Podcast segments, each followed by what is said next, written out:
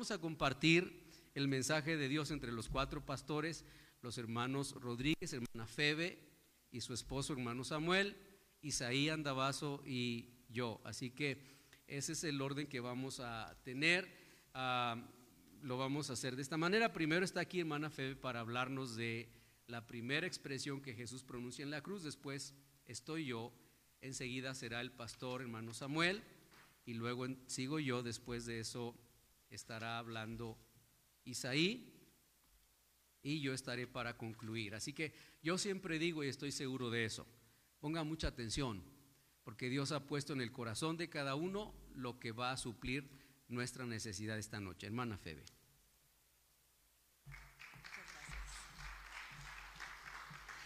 Vida City Church es bilingüe. Cantamos en español y los coros que hay en inglés, pues también los cantan en inglés. Y, el apuro que yo me veo cuando mi esposo no está, porque cuando él está, pues él predica ambos, inglés y español, pero cuando él no está, pues tengo que esperar que una de mis hijas me interprete, pero gracias a Dios estoy feliz de estar aquí. Ah, es un gran privilegio. Hermanos cantan precioso. el hermano Francisco, creo que se llama el hermanito que cantó primero, ¿verdad? Qué vozarrón tiene. ¿Se imagina cómo cantaría cuando estaba más joven, verdad? Ha de haber sido algo tremendo. Qué bueno. Los felicito a todos. Todos cantaron muy bien, hicieron una muy buena participación. Ah, me toca la primera palabra y está en Lucas 23, 34.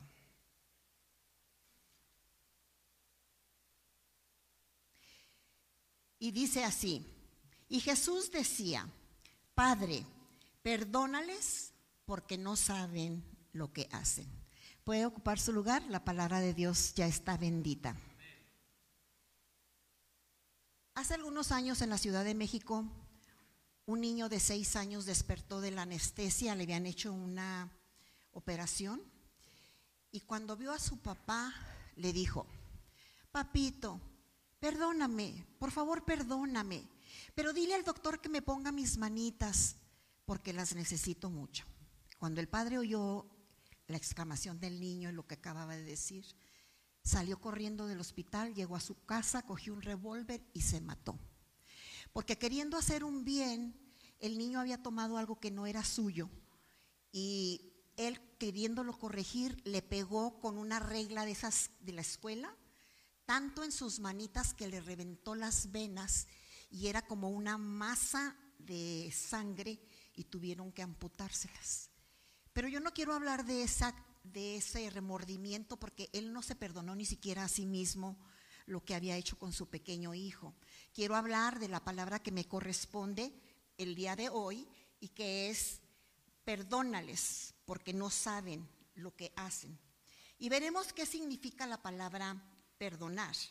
Hay tres raíces hebreas que, se usan para perdonar y hay cinco raíces griegas. No las voy a mencionar todas porque entonces este, le ocupo el tiempo de mis demás compañeros que también van a participar.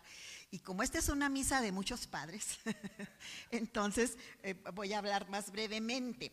Pero sí, todas las palabras de la palabra perdónales tienen una similitud.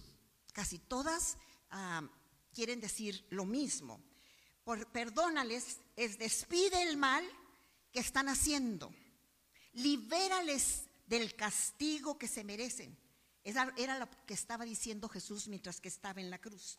Echa fuera su gran pecado. Declara a los inocentes aunque no lo son. Dales un favor en forma incondicional. Porque el, hombre tiene un amor condicional, ¿verdad? Alguien se estaba muriendo y llamó a la comadre que viniera para pedirle perdón y luego le dijo, si me muero, este, te perdono, pero si no me muero, seguimos como estamos. Ese es un amor condicional. Pero el de Dios es incondicional y Jesús estaba diciendo desde la cruz, decláralos inocentes aunque no lo son. Dales un favor en forma incondicional y evita el mal que les corresponde y que alcanza hasta la cuarta generación. Evita ese daño que ellos están haciendo conmigo. Y también dice, ¿se imagina usted cuando él estaba haciendo todas estas declaraciones en una sola palabra, perdónales. Yo me, dibujo el cuadro de que él estaba ah, colgado en la cruz y que tenía su cara deforme, porque Isaías así lo describe, como que escondimos de él el rostro y no le estimamos y dice que no se conocía su rostro de tanto golpe. Y luego tenía una cruz de, a, mí una corona de espinas que me imagino que cuando se la enterraron también comenzó la sangre a correr y que no podía ver ni siquiera a la multitud que estaba allí presente. Pero él dice, perdónales. También sus manos estaban a las dos sostenidas por unos enormes clavos. Su costado estaba abierto, su espalda estaba lacerada por 39 latigazos que le habían dado para que usted y yo tuviésemos hoy en día la sanidad y pudiésemos estar bien. Sus pies también estaban clavados. Así que tenga una idea de lo que Él está haciendo cuando dice, perdónales, porque no saben lo que hacen. ¿Qué era lo que quería que les perdonara? Su gran pecado. Porque de verdad ellos no entendían la magnitud del pecado que estaban cometiendo con Jesús. Pecado es simplemente errar al blanco. Es también ah, el pecado, dice, la naturaleza de todo hombre o mujer que vive sin Dios, apartado de Él e infringiendo la ley. Yo era un adolescente cuando acompañé una vez a un amigo, de, a hijo de unos de los padres, amigos de mis padres. Su nombre era David Fragoso, ya murió. Ah, él jugaba a la ¿cómo se dice? A tirar, a tirar al blanco. Y tenía un concurso, entonces uno de mis hermanos y yo fuimos con él, nos invitó. Y cada vez que tiraban tenían que darle al centro, ¿verdad? Al blanco. Y cuando se acabó el concurso, le dije, oye, por curiosidad, yo le digo, ¿crees que me dejarán recoger los casquillos de todas las, ah, las balas que tiraron y que erraron? Dijo, vamos a preguntar. Y fuimos y entonces mis hermanos y yo con mucha curiosidad estuvimos levantando todos los casquillos que estaban tirados en el piso y créame que eran muchos, porque todos cerramos al blanco, porque hasta los que estamos aquí sentados esta tarde, más de una vez ofendemos a Dios. Y a veces nos admiramos de los que le crucificaron y decimos, ay, qué ingratos, qué bárbaros, ¿cómo puede ser posible? Pero nosotros también lo hacemos. Muchas veces ofendemos a Dios y no, no entendemos que estamos pecando, que estamos haciendo mal. Pero ellos estaban pecando y Jesús en su intercesión de su frase, perdónales porque no saben lo que hacen, quería que les fuese perdonado su pecado. Pero también ah, la maravillosa frase, perdónales, estaba trayendo reconciliación con Dios. Qué importante es que tengamos una reconciliación con Dios. Por eso el versículo que dice que no se ponga el sol sobre vuestro enojo, porque como cometemos faltas, antes de dormir hay que decirle, Señor, si en algo te ofendí, por favor, reconcíliame con el Padre Celestial. Permite que yo duerma tranquilo, permite que yo esté en paz. Y reconciliación con Dios, usted cuando se pelea, cuando ofende, cuando grita, cuando lastima, pero que luego quiere reconciliarse, hace todo lo que la persona le agrada, ¿verdad? A la persona que ofendió, que lastimó si sabe que le gustan las flores, va y le compra unas flores, le trae chocolates y bla, bla, bla. Pero con Dios, cuando Jesús dice, perdónales porque no saben lo que hacen, Él estaba trayendo reconciliación al ser humano y Jesús era el conducto. Dice un dicho que con su mano derecha estaba tocando la mano de Dios pero que con su mano izquierda nos estaba tocando a cada uno de nosotros, los que estamos aquí presentes y los que estuvieron en su crucifixión, porque Él quería ser el conducto de unidad de Dios con nosotros. Él quería que esa palabra, perdónales, trajese reconciliación con el Padre Celestial. Reconciliar quiere decir que tiene que, que es restaurar, es reconstruir, es limpiar, es renovar, es curar, es fortalecer, es mudar, es transformar, es también reedificar y reconstruir. Cuando damos una mirada retrospectiva a la cruz, nos damos cuenta que muy seguido necesitamos decirle a Dios, Señor, permite que yo tenga una reconciliación contigo porque te ofendí, porque te lastimé. Y si esta noche alguna de las personas que nos visitan no ha tenido la oportunidad de decirle a Dios que quiere tener una comunión con Él, que quiere reconciliarse con Él, es el tiempo correcto para que lo haga. Usted puede decirle al Señor en tu frase, Padre, perdónales porque no saben lo que hacen yo alcanzo reconciliación y el borrar de todos mis pecados. Que el Señor me los bendiga.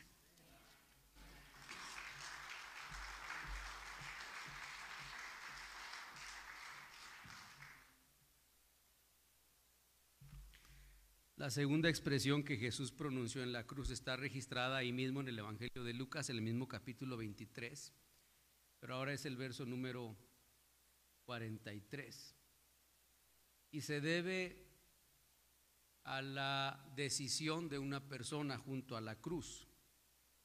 Uno de los que está al lado de Jesús, de los malhechores, después de ser posiblemente o seguramente tocado por la escena y de hacer un análisis personal sobre sus propios actos, sus pecados, sus fechorías, sus equívocos, sus errores, le dice al que está a un lado, que es Jesús, acuérdate de mí cuando vengas en tu reino. Y entonces Jesús le dice, te aseguro, la otra versión dice, de cierto, de cierto te digo, te aseguro que hoy estarás conmigo en el paraíso. La concepción de un paraíso en esos días y en estas condiciones no es exactamente la misma que posiblemente la mayoría de nosotros tenemos. En esos días, la idea de un paraíso se refería más bien a una especie de jardín con paredes muy altas y que era propiedad única de ciertos reyes. No todas las personas tenían eso. Se, eh, se usaba como un lugar de descanso donde no se molestaba a las personas, donde había abundancia de comida y donde solamente podían entrar aquellos que el rey, el dueño de esa propiedad, invitara. Se consideraba una especie de lugar de mucha intimidad. Y Jesús, estando ahora en la cruz, le dice a este hombre, de cierto te digo que hoy estarás conmigo en el paraíso.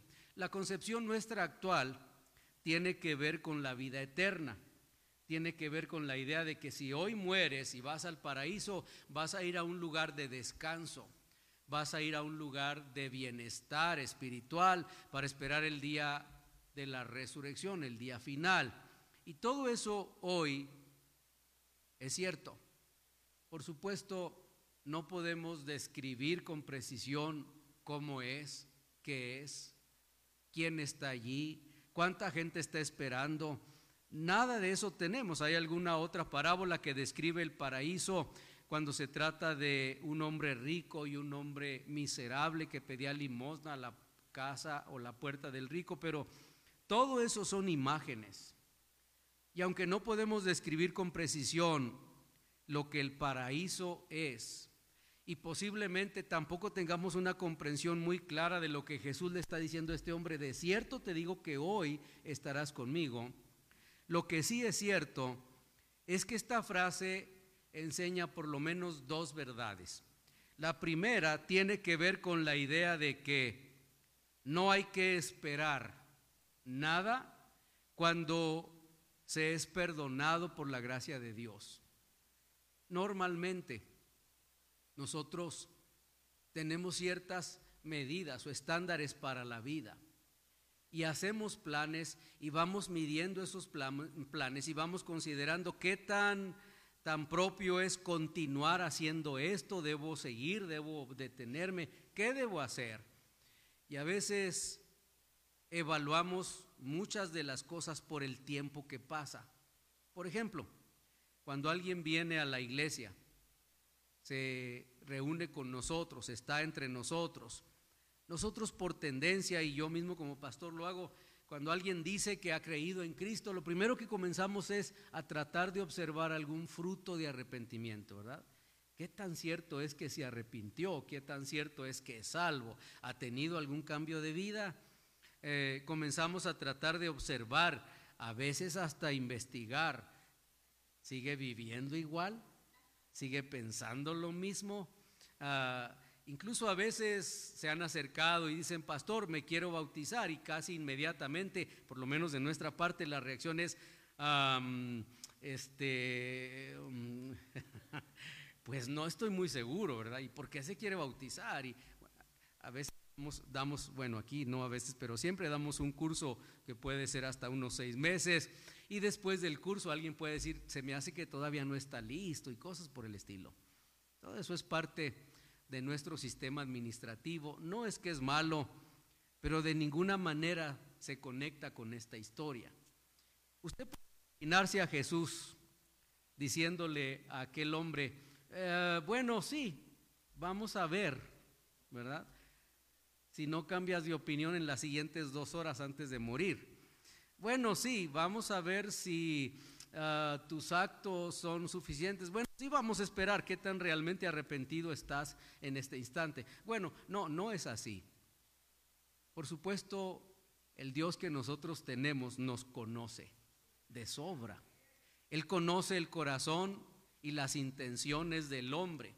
Yo podría estar con las manos levantadas, haciendo muchas cosas, llorando, puedo estar predicando, puedo hacer muchas cosas, pero quien realmente sabe ¿Quién es Gabriel? ¿Cómo vive Gabriel? ¿Qué piensa Gabriel? ¿Cuáles son las intenciones de Gabriel? Es Dios. Si yo pregunto a alguien esta noche, ¿quién de ustedes tiene la intención de ir al infierno, de perderse por la eternidad? Un día una persona me dijo, ¿usted realmente cree que hay un infierno? ¿Usted cree que realmente sea posible que una persona pueda estar sumiendo en la eternidad?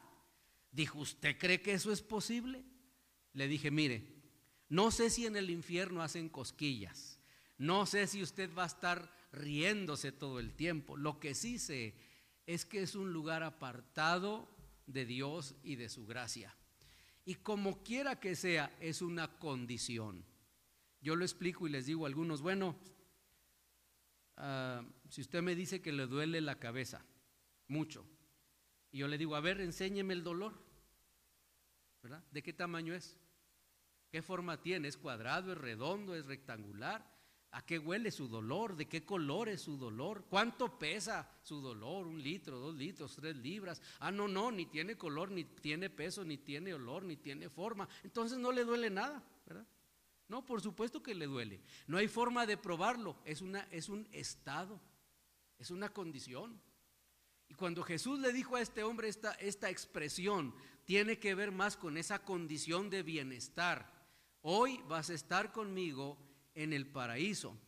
Y, hermano, y cualquier persona que ahora nos puede oír, aunque no sea miembro de esta iglesia, lo que realmente significa es esto. La gracia de Dios está al alcance inmediato de cualquiera que se cobija debajo de esta gracia. Cualquier persona, cualquier persona. Así le falte un segundo para morir. Si reconoce si reconoce, si acepta, si entiende que Dios está siempre disponible con los brazos abiertos para perdonar al que se vuelve a Él, Él tiene misericordia y entra en acción esta promesa de gracia. Así es Dios. No hay que esperar cómo se va a comportar. Yo como pastor me espero, yo quiero ver frutos, yo quiero ver cómo vive. Yo no le bautizo en un segundo después de que usted dice, acabo de recibir a Cristo. Yo tengo un montón de complicaciones para hacerlo, pero el que nos conoce, ninguna.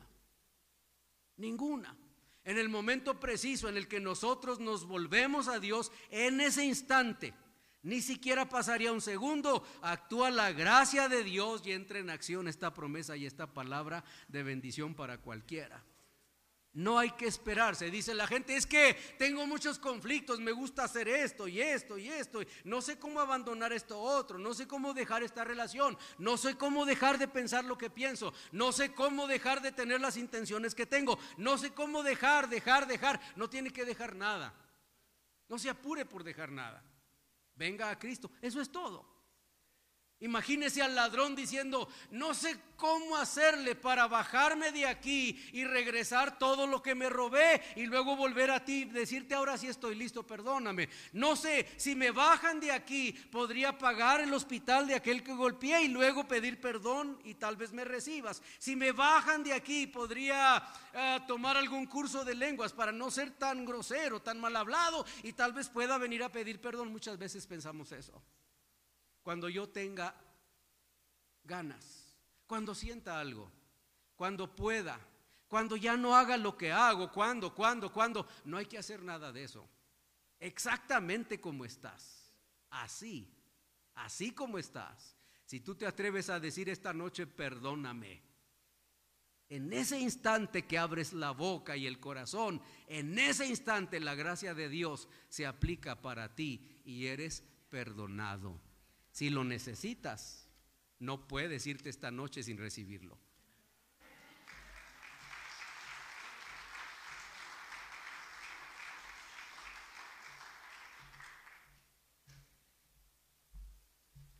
Amén. Preciosa palabra, ¿verdad? Gloria a Dios. A mí me tocó la, la de las mujeres. Dicen que hay un dicho que a mí me, parece un poco curioso. Y sabe que estoy teniendo un problema ahorita porque como estoy impuesto a hablar español e inglés, quiero entrarle el inglés. ¿Y sabe por qué lo hago? Porque se me olvida el español. Por eso entro al inglés. Pero hay un dicho que dice que detrás de, de un gran hombre, ¿qué más? Hay una gran mujer. Y hay algunas mujeres que se enojan y dicen, no es cierto, al lado. Yo me puse a pensar de dónde salió esa frase. Dicen que venía muy grande.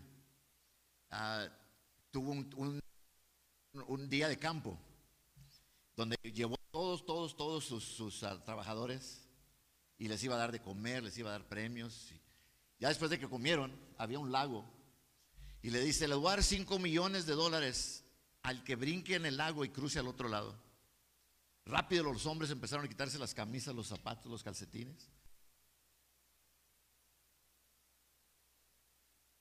Eran al agua. Dijo, pero quiero que sepan que hay cocodrilos ahí adentro. Y los que ya estaban para tirarse dijeron, wait a minute. Se hicieron para atrás. Y la a pensar uno a otro cuando de repente se oyó, ¡shas! Alguien cayó al agua. O miran y va un, un, señor, nadie, nadie, lo más fuerte que podía, y todos gritando, dele, dele, dele. Cuando llegó al otro lado, todos corrieron para con él. Y le dijeron, verdaderamente tú eres un héroe, you are a hero. Nobody would have done that. Nadie hubiera hecho eso. ¿Qué te hizo brincar al agua? What made you jump into the water? ¿Sabe lo que dijo? Dijo, no sé. De repente que alguien me empujó por atrás. ¿Y quién cree que era? La esposa.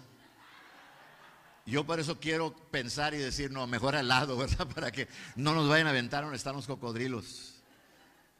Jesús, el Hijo de Dios, fue un gran hombre, nombre porque fue el hijo de, es, el, es, el, hijo de Jesús. Not only was he a great man because he's a son of, of God, pero fue un gran hombre porque tenía una gran mujer que lo supo instruir. Juan capítulo 19, versículo 26 y 27 dice, cuando vio Jesús a su madre y a los discípulos que estaban al, al, al que amaba, y estaba presente, dijo a su madre, mujer, y ahí tu hijo. Después dijo el discípulo, he ahí tu madre. Y, desde aquel, aquella hora el discípulo la recibió en su casa. María era una gran mujer.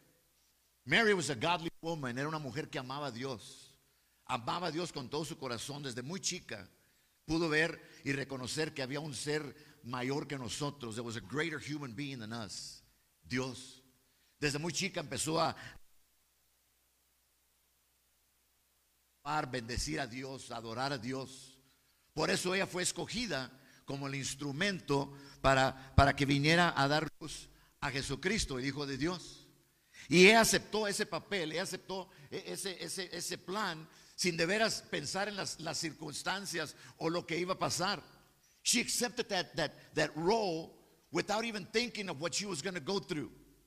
Porque se imagina, si sale una muchacha embarazada, ¿qué es lo primero que dice la gente antes de casarse?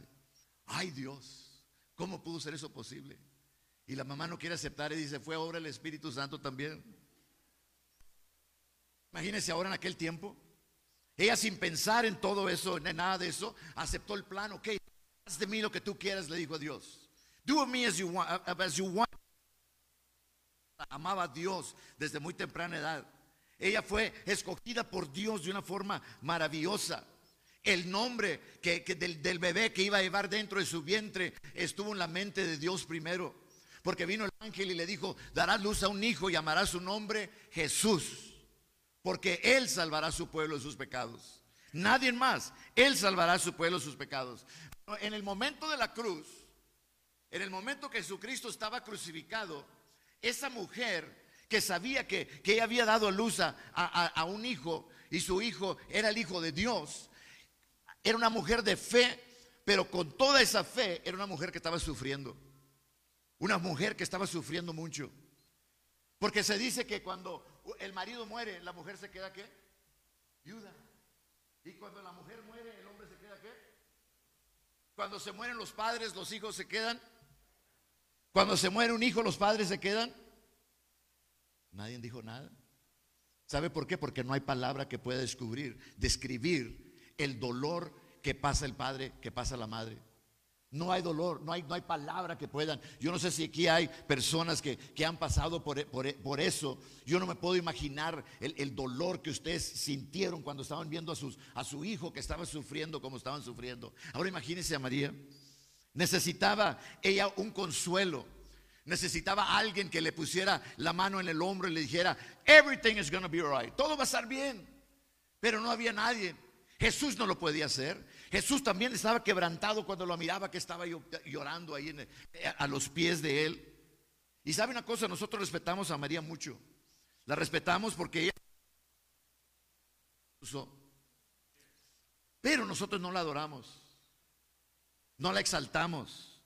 No debe de ser este, glorificada de, de- de una manera extraordinaria.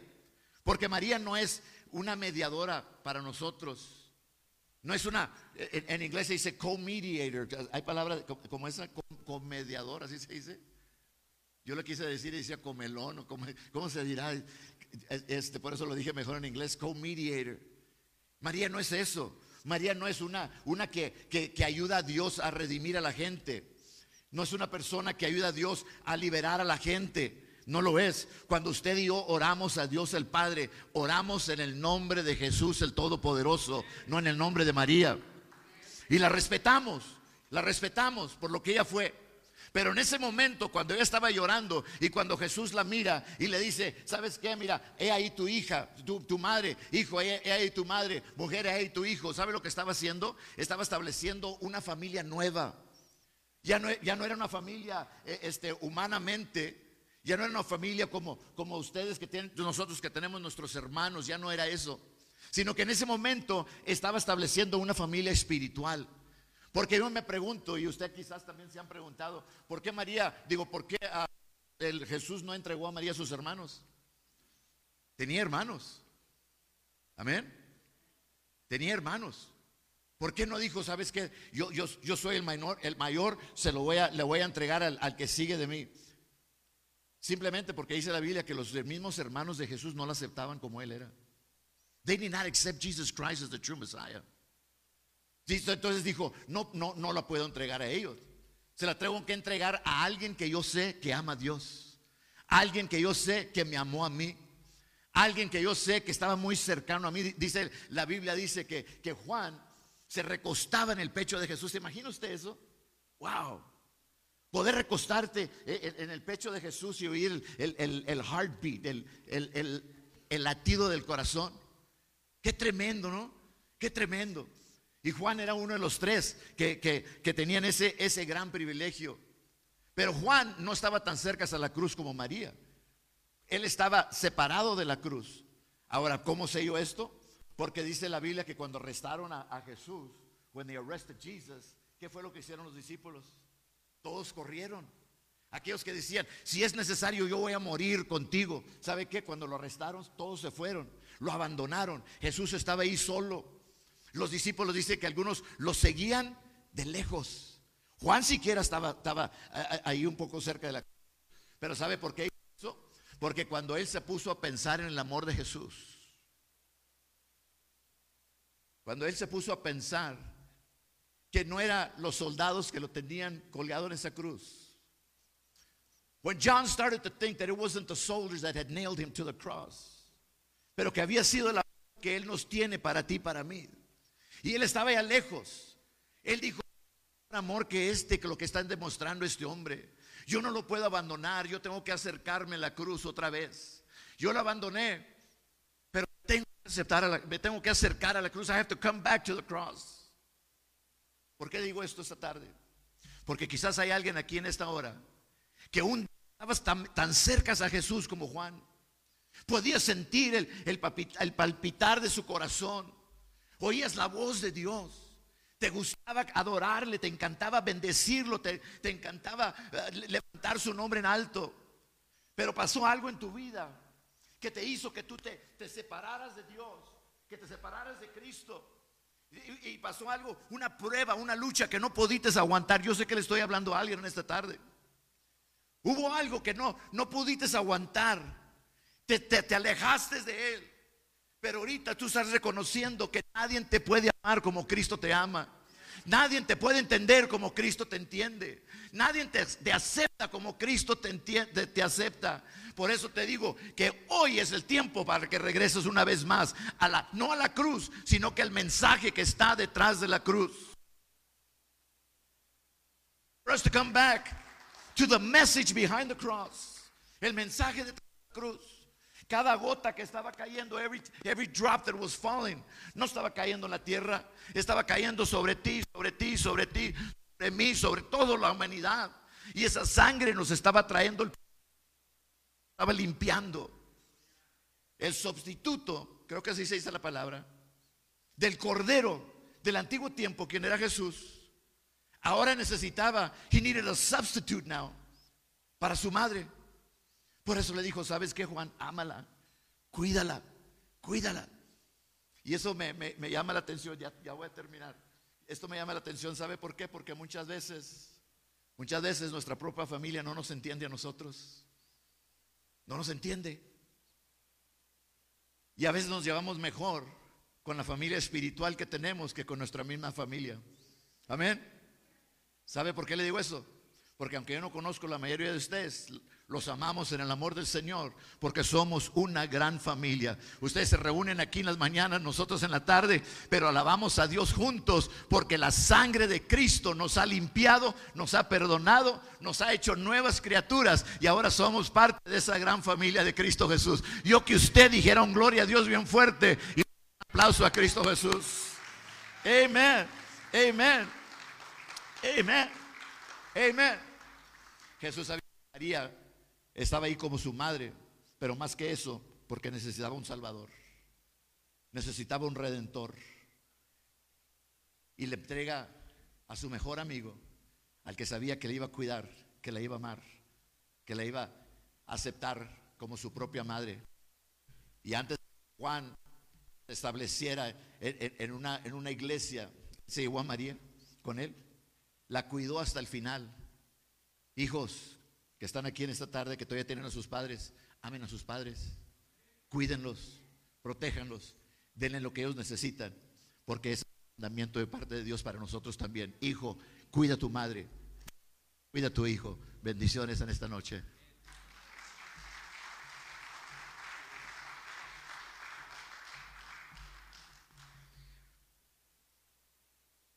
El Evangelio de Marcos en el capítulo 15, el verso 34 tiene lo que sería la cuarta frase de Jesús.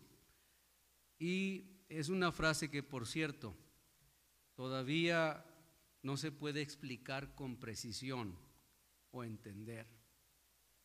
El texto dice que desde el mediodía hasta la media tarde quedó toda la tierra en oscuridad A las tres de la tarde Jesús gritó a voz en cuello, Eloi, Eloi, la masa bactaní, que significa, Dios mío, Dios mío, ¿por qué me has desamparado? Esta frase tan difícil, yo digo, de entender,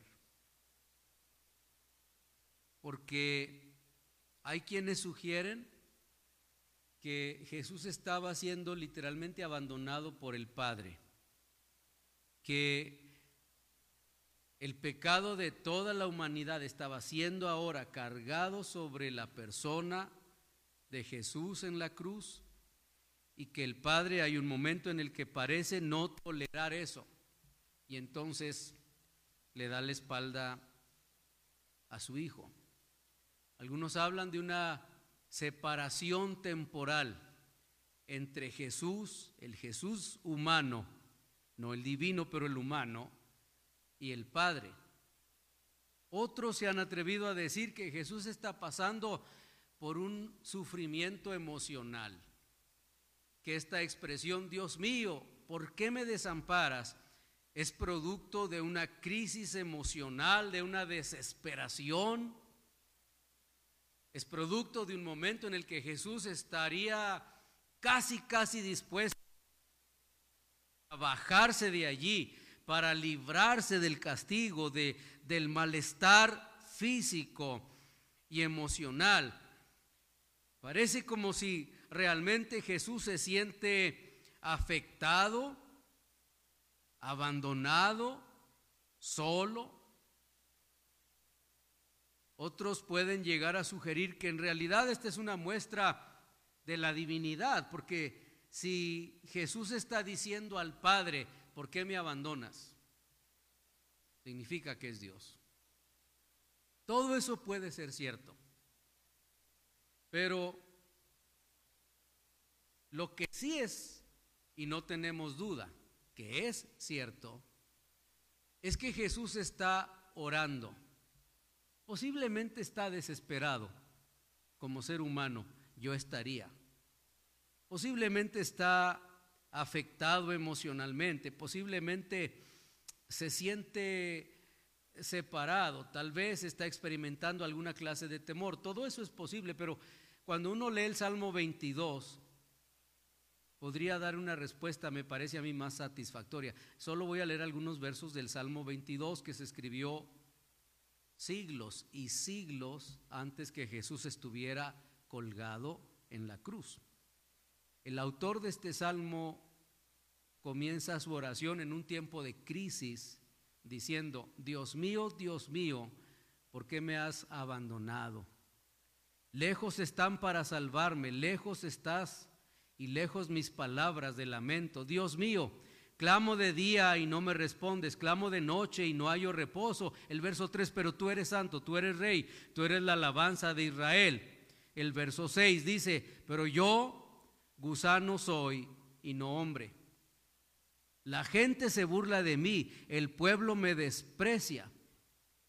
Cuantos me ven se ríen de mí, lanzan insultos, meneando la cabeza.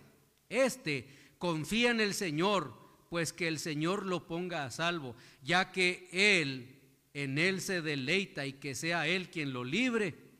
El verso 10 dice, fui puesto a tu cuidado desde antes de nacer, desde el vientre de mi madre, mi Dios eres tú, no te alejes de mí. El verso 15, se ha secado mi vigor como una teja, la lengua se me pega al paladar, me has hundido en el polvo de la muerte. Como perros de presa me han rodeado, me han cercado una banda de malvados, me han traspasado las manos y los pies.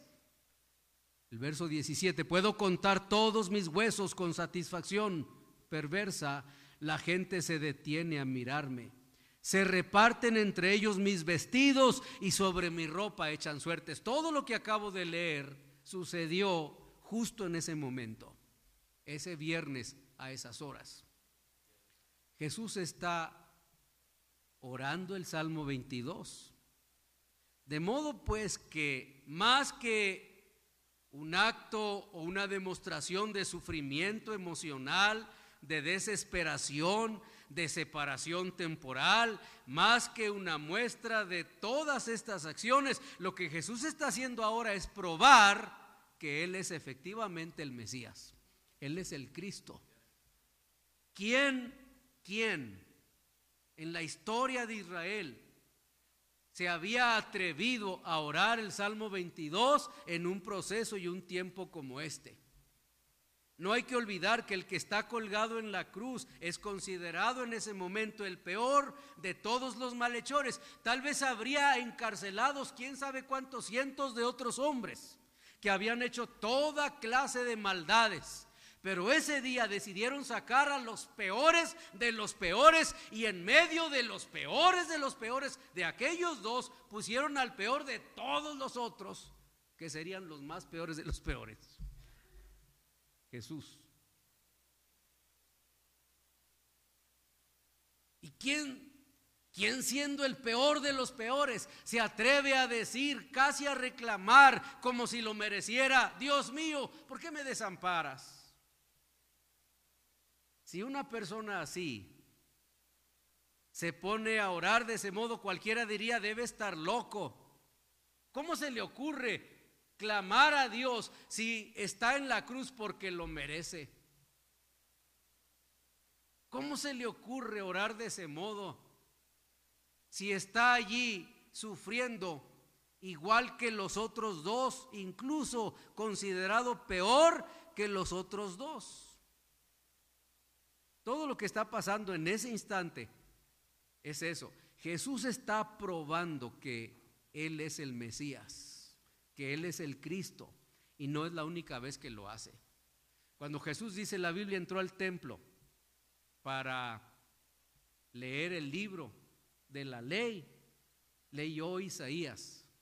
Y en la lectura fue el, el capítulo 53 y comenzó y parte de lo que concluye el Señor es, hoy se ha cumplido esta palabra, esta profecía, él estaba diciendo, yo soy el Mesías. Entonces ahora Él está orando.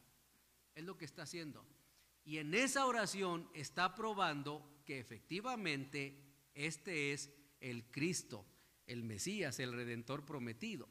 Y así entra en la quinta frase que es tengo sed. Está en Juan, el capítulo 19, en el verso 28.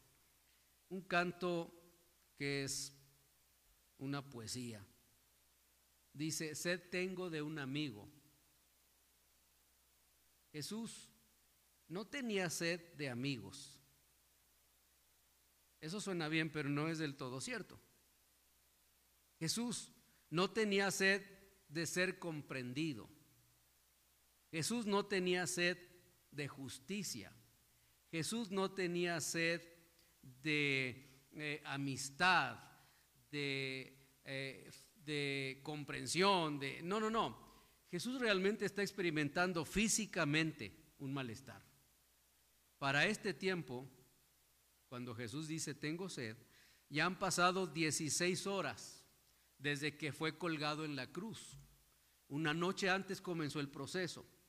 Cuando uno visita Israel, lo llevan a un lugar que es muy posible, al menos dice eso la tradición, es el mismo pozo donde Jesús estuvo por toda la madrugada antes de ser enjuiciado el viernes temprano y ser colgado en la cruz a las nueve de la mañana. Jesús murió a las tres de la tarde, duró horas colgado, pero la agonía comenzó antes y cuando uno llega a ese lugar es un pozo en forma de cono al revés. Arriba es un agujero por el que cabe una persona nada más. Los bajaban con una cuerda y siendo en forma de cono al revés, es imposible que vaya por entre las paredes y se salga, no se puede. Pero además de eso, era un lugar inmundo. Se dice que una costumbre de los soldados romanos cuando un preso era puesto en esas cisternas que eran húmedas, lodosas, apestosas, una de las cosas posibles que hacían era orinar en ese hoyo para que cayera al preso, para que aumentara su malestar y su castigo y su humillación. Era un lugar horrendo. Uno hoy puede entrar por otra parte que se abrió y descubrirlo. Jesús había durado toda la noche allí, sin comida y sin agua. Había sido tratado con una violencia como muy pocas veces alguien puede ser tratado. Lo soportó todo. Y ahora está dando una muestra de su humanidad. Jesús no fue a la cruz del Calvario como Dios.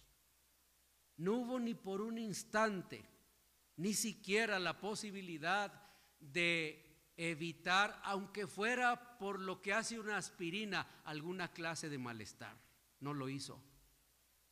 No lo hizo porque era necesario que fuera así para que realmente nosotros alcanzáramos esta salvación. Yo he dicho otras veces, yo podría ir a la cruz y morir una vez y dos veces y tres veces y cien veces y quinientas veces y volver a nacer y volver a morir y volver a morir, pero todavía no estoy cumpliendo con las demandas del Padre, todavía no. Todavía seguiría muriendo solo por lo que soy culpable. Y de ninguna manera significa que soy perdonado por eso.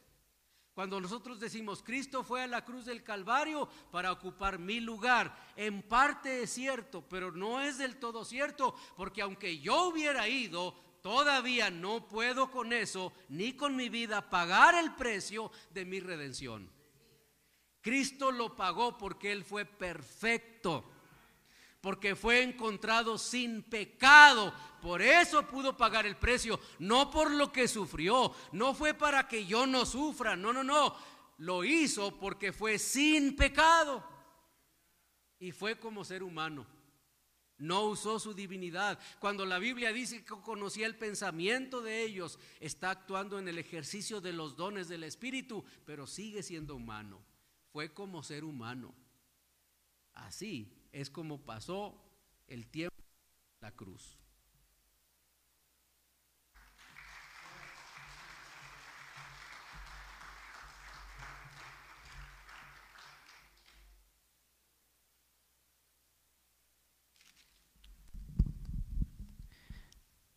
Las últimas dos palabras de nuestro Señor Jesucristo en la cruz son realmente poderosas y así es como Él termina y así como Él muere allí en la cruz. Y yo quiero leer rápidamente eh, primero Lucas 23, 44, 46, no necesita buscarlo por cuestión de tiempo, pero dice así, cuando era cuando era como la hora sexta, hubo tinieblas sobre toda la tierra hasta la hora novena, y el sol se oscureció y el velo del templo se rasgó por la mitad. Entonces Jesús, clamando a gran voz, dijo, Padre, en tus manos encomiendo mi espíritu. Y habiendo dicho esto, expiró. Y también nos dice Juan 19, 30, otra palabra de Jesús cuando él estaba muriendo en la cruz. Al probar Jesús el vinagre, dijo, todo se ha cumplido. Luego inclinó la cabeza y entregó el Espíritu. La primer eh, palabra que vimos ahí en Lucas, Padre, en tus manos encomiendo mi espíritu. Nos eh, enseñan eh, tres verdades que quisiera tocar rápidamente en cuanto a, la persona de Jesús. Y número uno es su obediencia al Padre, su obediencia al Padre. Jesús cuando inició su ministerio no fue un hombre que se le ocurrió un día decir voy a bautizarme y voy a empezar a hacer milagros porque a mí se me da mi gana. Jesús no fue un hombre que un día abrió los ojos una mañana y se le ocurrió por arte de magia llamarse Salvador. Dice el Evangelio que Jesús estando en el río Jordán vio y escuchó la voz del Padre que le dijo, este es mi Hijo amado, a él escuchad. Jesús desde que empieza su ministerio, él lo hace con toda la autoridad que le ha dado su Padre. Y en muchas ocasiones Jesús refleja esa obediencia al Padre. Y allí en el Getsemaní nos dice la palabra que estando él orando, dice, Señor, si es posible, pasa de mí esta copa, pero no se haga mi voluntad, sino la tuya. No he venido a hacer lo que yo quiero, sino yo he venido a obedecer la voluntad del Padre. Y es lo que nos deja ver esta expresión de Jesús. Le está diciendo a su papá, le está diciendo, he cumplido con lo que tú me has mandado hacer. He cumplido con lo que debo hacer. He cumplido con mi misión en obediencia a ti. Sin duda, un ejemplo de lo que tenemos que hacer hoy en día como creyentes. Obedecer en todo momento al Padre. A veces no nos va a gustar lo que nos ha encomendado hacer. Jesús no estaba 100% contento con la idea de que tenía que morir, tenía que experimentar tanto dolor. Por eso en el Getsemaní él está hablando así. Si es posible, si es posible, pasa de mí esta copa. En muchas ocasiones a lo mejor vamos a hablar así, Señor, si es posible yo no pasar por esto, entonces que así sea. Pero nos gusta omitir la parte de que no se haga mi voluntad, sino la tuya. Más bien nos gusta orar, Señor, que se haga mi voluntad y la mía no más. Y es difícil a veces tener que obedecer a Dios en momentos complicados de nuestra vida. Es difícil tener que caminar con Dios en momentos complicados de nuestra vida. Pero si algo nos enseña a Jesús es que hay que serle fiel a Dios hasta la muerte. Hay que obedecer a Dios hasta el último día que estemos en esta tierra. Porque Él nos ha llamado, Él nos ha escogido, Él nos ha liberado, Él nos ha salvado con el propósito de caminar en sus caminos. Por eso demuestra esa obediencia real al Padre. Además de su obediencia también mostraba esa buena relación que tenía con el Padre, que va de la mano con su obediencia. Estaba en constante comunicación con el Padre. Jesús no era un hombre que se levantaba a las 1, 2, 3 de la tarde a ponerse a hacer otras cosas que no fuera a comunicarse con el Padre. Jesús se levantaba muy de mañana y en el Getsemaní, desde muy temprano en la mañana, él estaba orando intensamente con el Padre, porque tenía una constante comunicación con el Padre.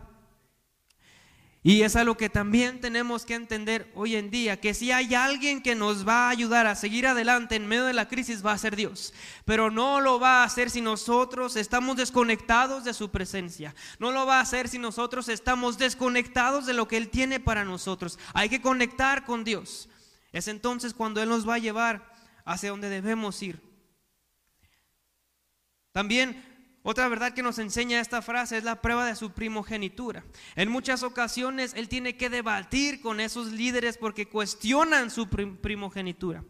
Están enojados y dicen, ¿cómo es posible que este sea el Hijo de Dios si no ves cómo se junta con pecadores? ¿Cómo es posible que sea el Hijo de Dios si no ves que se sienta con las personas que son inmundas a comer? Eso nos dice los evangelios. Pero cuando Jesús habla esta frase, Él está poniendo en evidencia que sí, Él es el primogénito de Dios y le está entregando su vida. Tercera verdad es el sacrificio voluntario. Y esto es algo asombroso. Nos dice allí en Juan, dice, ya a mí nadie me quita la vida, yo la pongo por mi cuenta. Y, Jesús ha sido la única persona en toda la historia de la humanidad que ha decidido la hora, el tiempo en el que Él va a morir.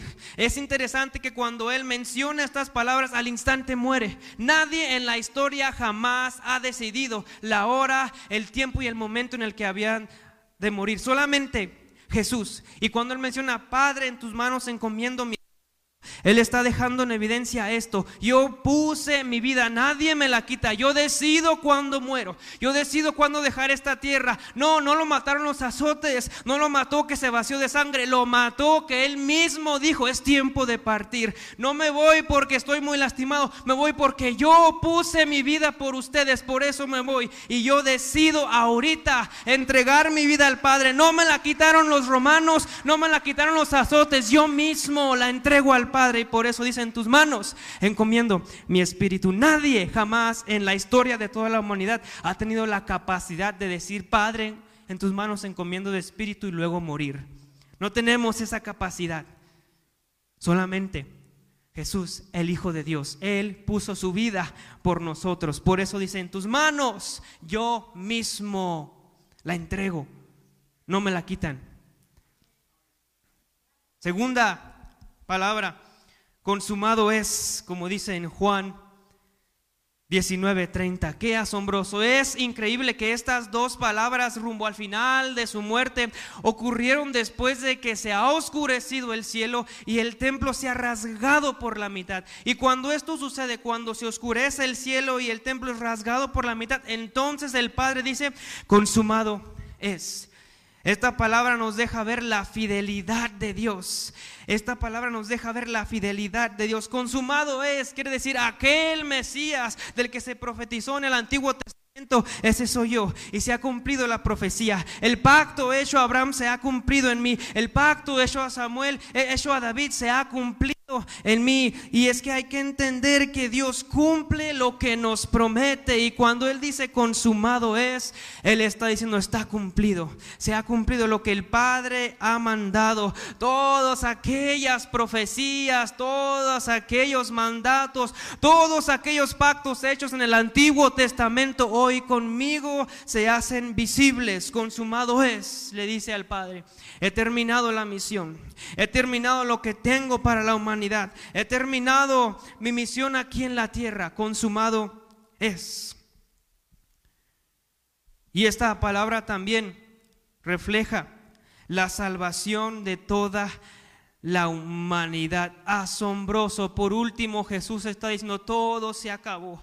Todo el pecado del hombre, toda esa maldad, toda esa inmoralidad, toda la mentira, toda la depresión, toda la Toda la angustia, toda la deposito en mi consumado es. Ya no tienen que llorar por, por culpa del pecado. Ya no tienen que sufrir. Ya no tienen que estar deprimidos. Ya no tienen que pasar por tristezas. Ya no tienen que sufrir la esclavitud del pecado. Consumado es. He llevado todo el pecado sobre mí. Y en esa cruz dice terminado. Ahora el ser humano es libre de la condenación. Ahora el ser humano es libre del pecado consumado es todo lo que Él hizo en esa cruz. Llevar nuestro pecado lo terminó diciendo, he cumplido con mi misión.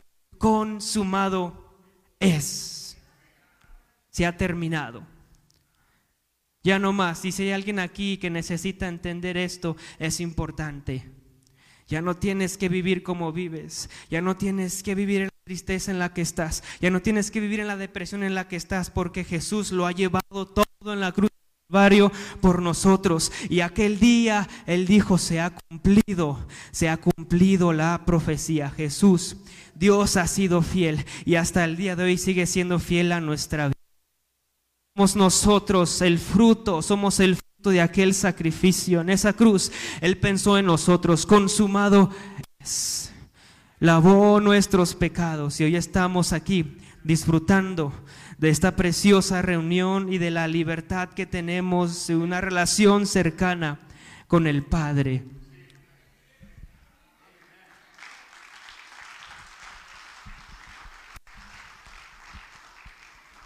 La primera vez que se sacrificó un animal de una manera o con un propósito específico. Fue en Israel cuando salieron de la esclavitud. A partir de ahí se hizo una ley, la celebración de la Pascua. La narrativa está en el libro del Éxodo en el capítulo 12. Dios habló a Moisés y le dice, Dile a todos los hijos de Israel que esta noche, al ponerse el sol, deben sacrificar, matar el cordero que previamente ha sido seleccionado, apartado. Lo van a comer todo. Es uno por familia, uno por familia. Van a untar la sangre en la puerta de su casa. Yo voy a pasar esta noche para hacer juicio sobre Egipto y todas las casas donde esté la sangre untada no van a sufrir la consecuencia de mi enojo. Todos los demás van a morir, todos los mayores de una casa, animales y personas. Esa noche murieron millones de animales y millones de seres humanos en una sola noche, en un solo evento. Millones. Una nación entera se vio enlutada por millones de sus hijos, de sus padres, de sus abuelos, de sus abuelas, de sus nietos, de sus sobrinos, de sus tías, millones de personas, excepto la casa de Israel. Por 1500 años en promedio, una vez al año, excepto en las pausas que Israel hizo mientras estuvo cautivo, pero por 1500 años Israel ofreció un cordero una vez al año uno por familia, por 1500 años, ya no se podrían contar cientos de miles de millones de animales muertos por 1500 años. Hasta ese día, ese viernes, en ese horario que Jesús murió en la cruz. Esta historia no tendría ningún sentido para nadie si solo la estuviéramos contando sin las afectaciones que todavía tiene. Pablo escribió su carta a los colosenses en el capítulo 2. Y solo voy a decir lo que él nos dice o escribe en el verso 15. Dice Pablo, hablando de este evento, Pablo dice, desarmó a los poderes y a las potestades y por medio de Cristo los humilló en público al exhibirlos en su desfile triunfal. Eso dice el texto. ¿Qué significa entonces? La religión celebra este evento de una forma muy ordenada. Es bueno. Pero nada de eso es suficiente si no hemos experimentado lo que Colosenses o Pablo escribe en este capítulo 2. Tres cosas básicas, estamos ya terminando. Miren, bien, si se viene el piano aquí, no sé quién ayuda aquí con algo de la música porque vamos a orar casi ya en un instante. Miren lo que dice el texto. Dice Pablo, desarmó a los poderes de las potestades, de las tinieblas, los desarmó. La palabra desarmó literalmente quiere decir, otra versión dice despojó, quiere decir o significa quitar hasta la ropa. Con este evento, Jesús no le quitó la espada, la pistola o el rifle o las piedras. Jesús con este evento, está diciendo San Pablo, llegó al extremo incluso de despojar hasta la ropa al enemigo de nuestras almas. Es la idea de dejarlo total y absolutamente indefenso a Satanás y a sus huestes malignas.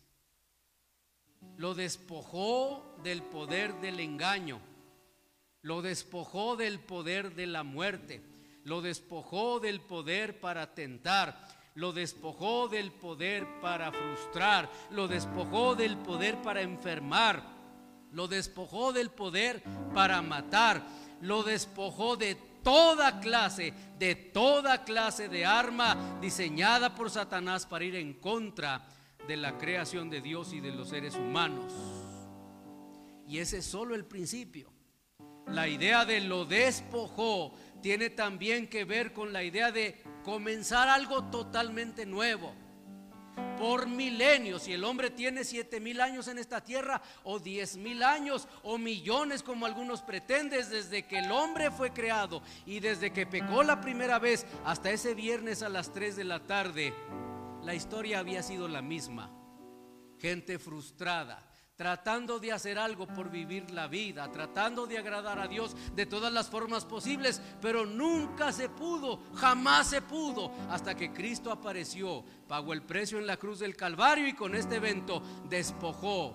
No solo le quitó a Satanás hasta la ropa, pero además de eso comenzó una historia nueva comenzó una vida nueva, comenzó una mentalidad nueva, comenzó un corazón nuevo, comenzaron intenciones nuevas, todo es nuevo desde que se acepta a Cristo como Señor de la vida. Y la segunda cosa que dice Pablo aquí, y los exhibió en público, dice. Jesús no tomó a Satanás y lo escondió en un rincón para que ya nadie lo mire y nadie lo considere.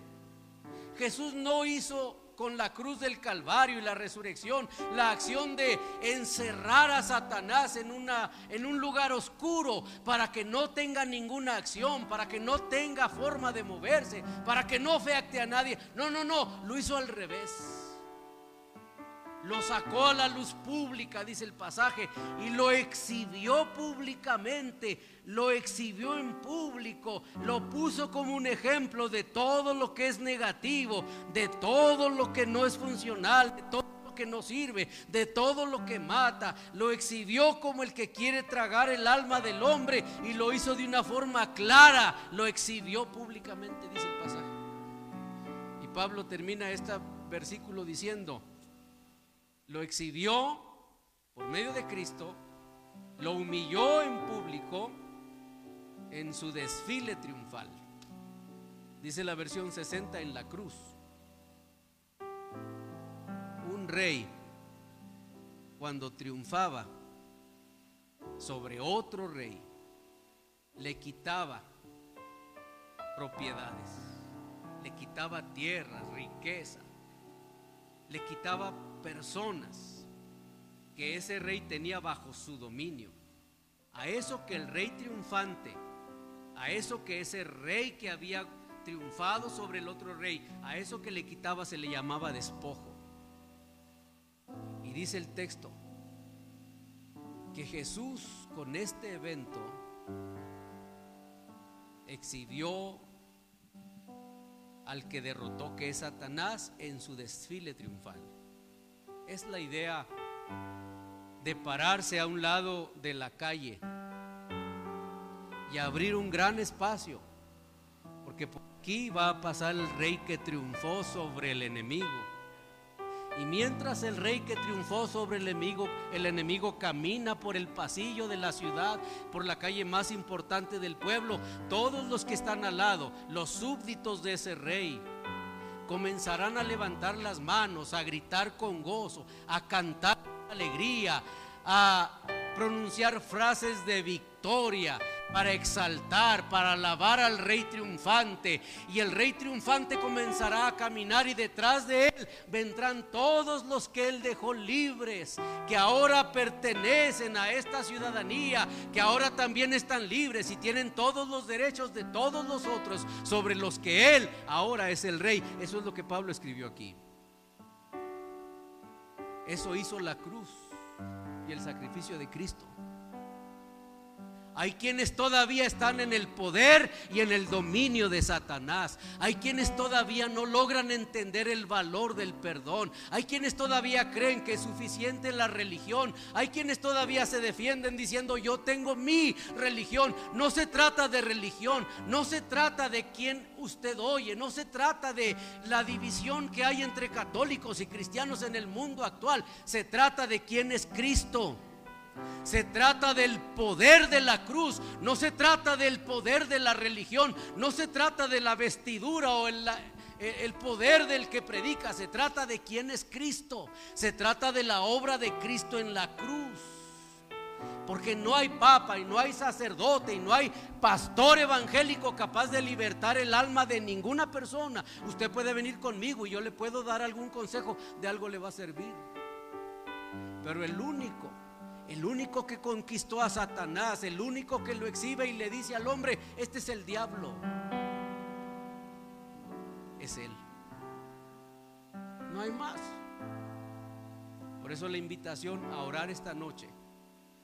Si no tiene, si no cuenta con el perdón, si no ha experimentado la gracia de Dios, si usted no es de los que este rey ha libertado, por este sacrificio, usted no puede irse de aquí sabiendo que todavía está en el hocico de Satanás. Dice la Biblia que cuando un endemoniado se presentó endemoniado delante de Cristo, Jesús le dijo, cállate. Y esa expresión literalmente significa amarrarle el hocico a un animal. Eso es lo que Él hace. Él es poderoso para librar para perdonar, para restaurar, para sanar. Cuando uno encuentra el poder de la cruz, no importa lo que pase en la vida, puede estar a un segundo de la muerte, pero se siente como aquel, acuérdate de mí. Y la palabra del Señor se cumple. Por eso estamos aquí y queremos orar. Si usted no ha experimentado el perdón, si no sabe lo que es ser salvo, No estoy hablando de que tiene iglesia, estoy hablando de que sea salvo. Si nunca ha abierto la boca para decir, Cristo me ha salvado y ha perdonado mis pecados, usted no es salvo. Si no lo ha hecho y quiere hacerlo, no se trata de mí, no es conmigo. Todo lo que queremos es orar juntos. Por eso yo le ruego, levante su mano. Solo queremos orar. Eso es todo. Si usted lo hace ahora, las cosas pueden cambiar. Esta misma noche. Esta misma noche. Así que no nos queremos ir sin orar juntos. Si es que hay alguien que quiere esta noche decir, yo quiero esa experiencia de fe. Usted va a ir a su casa y usted puede ir a donde acostumbra ir, hacer lo que acostumbra hacer. Solo déle una oportunidad. Eso es todo. Queremos orar juntos. ¿Hay alguien que quiera hacerlo? Que levante su mano y diga, yo quiero. Gracias. ¿Hay alguien más? Gracias. Gracias. Alguien que no ha sido salvo, que no ha sido salvo o salva, que no ha experimentado esta gracia. Y yo insisto, porque queremos orar juntos. ¿Hay alguien más? Gracias, muchas gracias. ¿Hay alguien más? Vamos a estar todos de pie y vamos a orar.